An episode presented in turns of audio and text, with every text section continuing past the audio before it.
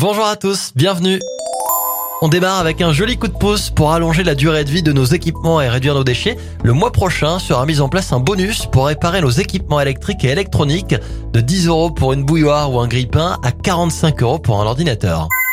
Cocorico, pour la sixième année consécutive, Val Thorens arrive en tête des meilleures stations de ski européennes. Le classement a été établi grâce au vote de plus d'un million de voyageurs de 184 pays.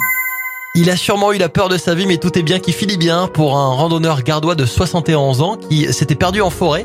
Après une nuit à la belle étoile, le chanceux a été retrouvé par les secours au petit matin. Un ouf de soulagement hein, pour le septuagénaire.